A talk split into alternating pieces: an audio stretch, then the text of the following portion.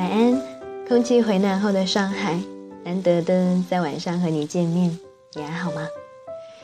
这里是 FM 四幺零六八，小心轻放的时光。刷新了一下手机的天气预报，惊喜的发现，下周上海的气温将会一下子跳窜到二十度。这个是不是就预示着上海终于要迎来自己的春天了呢？我猜，现在大部分爱打扮的孩子，已经早早的褪去了厚重的外套，轻装上阵了吧？我的身边也有不少这样的小孩，可是他们最近都不同程度的患上了感冒的症状，所以在这里要提醒大家。虽然妈妈们已被说的春捂秋冻早已过时，不过偶尔的把它挂在心里面念一念，可以或多或少的让你远离这个感冒小怪兽。今天想要和您分享的这篇文章叫做《二十五岁的选择》。二十五岁的选择，张悦然。二十五岁的那年，张爱玲出版了她最重要的小说集《传奇》，与胡兰成的那一段低到尘埃里的爱情也快要接近了尾声。萧红已经完成了生死场，离开中国远赴日本，人生导师鲁迅的离世，她闻讯悲痛难当。至于丁玲，也写出了第一篇长篇小说《韦护》。正与丈夫筹办准备一本叫做《红黑》的杂志。二十五岁时的林徽因生下了她和梁思成的女儿梁再冰。陆小曼则是在二十五岁那年起开始吃起了鸦片。那时的她已经经历过一次离婚，在与徐志摩的第二次婚姻里面，爱情正在遭受着日常生活的磨损。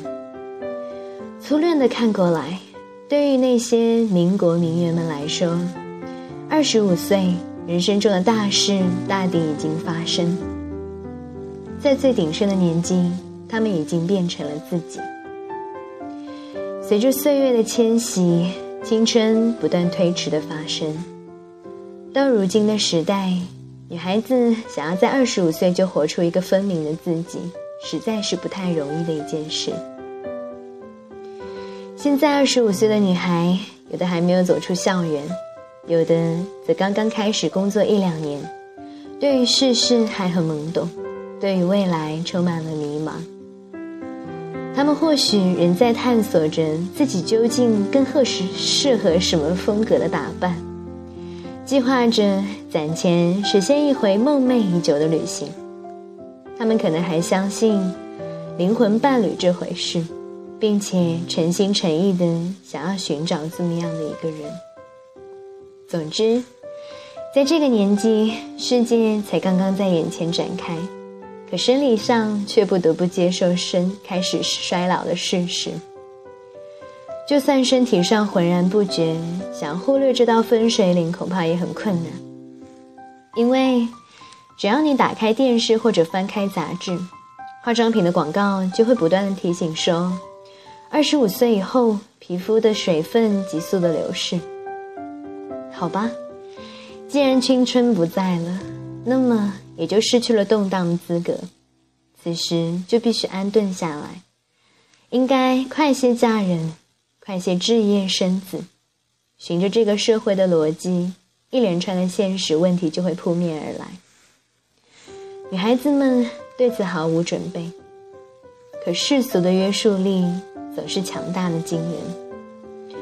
纵然违逆了自己的心愿，他们还是纷纷的就范了。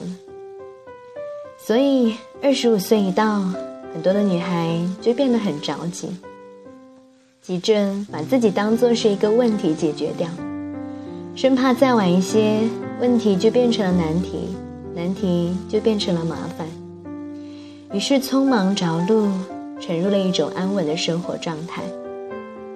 有人就这样一直过了下去，有人却在几年之后反悔，如梦初醒的明白过来，这种生活并不是自己想要的。近来常常听到这类故事：三十岁左右的女性辞去了待遇优越的工作，离婚或者分手，独自去长途旅行，然后移居去了大理或者是厦门。总之，抛弃了之前累积的一切，选择开始过一种自由自在的生活，怀着某种对于青春的亏欠，他们几乎任性的宠爱着自己。或许是太早就安定下来的缘故吧。他们说，感觉二十几岁的时候，都好像是在为别人而活。说到大理，最近恰好在那里小住，见到了很多上述故事里的人们，开着小小的餐厅或者是咖啡馆，养着缱绻的植物、慵懒的猫狗，耐心的做着店里各种琐碎。耐心的做着店里各种琐碎的事物，努力，甚至是有点刻意的热爱生活和自然。一看便知是在大都市里待过很多年的，目光平静而坚定，似乎在说他们对眼前的这一切有多么的珍惜。你很容易判断他们是重新选择过生活的那一种。而几米开外的路边，有许多席地摆摊的女孩，大多二十四五岁，坚信着青春应该在漂泊中度过，所以选择了安稳着陆之外的另一种人生。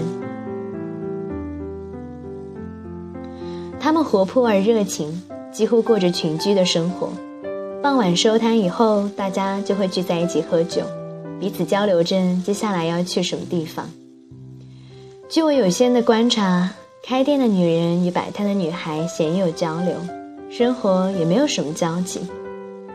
她们原本就在两条生活的轨迹上，一种是来寻梦的，一种是来捕梦的。二十五岁的时候，女孩子们要做一个重要的决定，也就是如何处理他们的梦，追寻还是放弃。追寻的人可能失望而归，放弃的人可能掉头去追，两者其实都不算是一种失败。应该清楚的是，二十五岁的选择并非是一劳永逸的，它不过是通向一段或长或短的生命体验而已。感谢你的聆听，我们下期再见。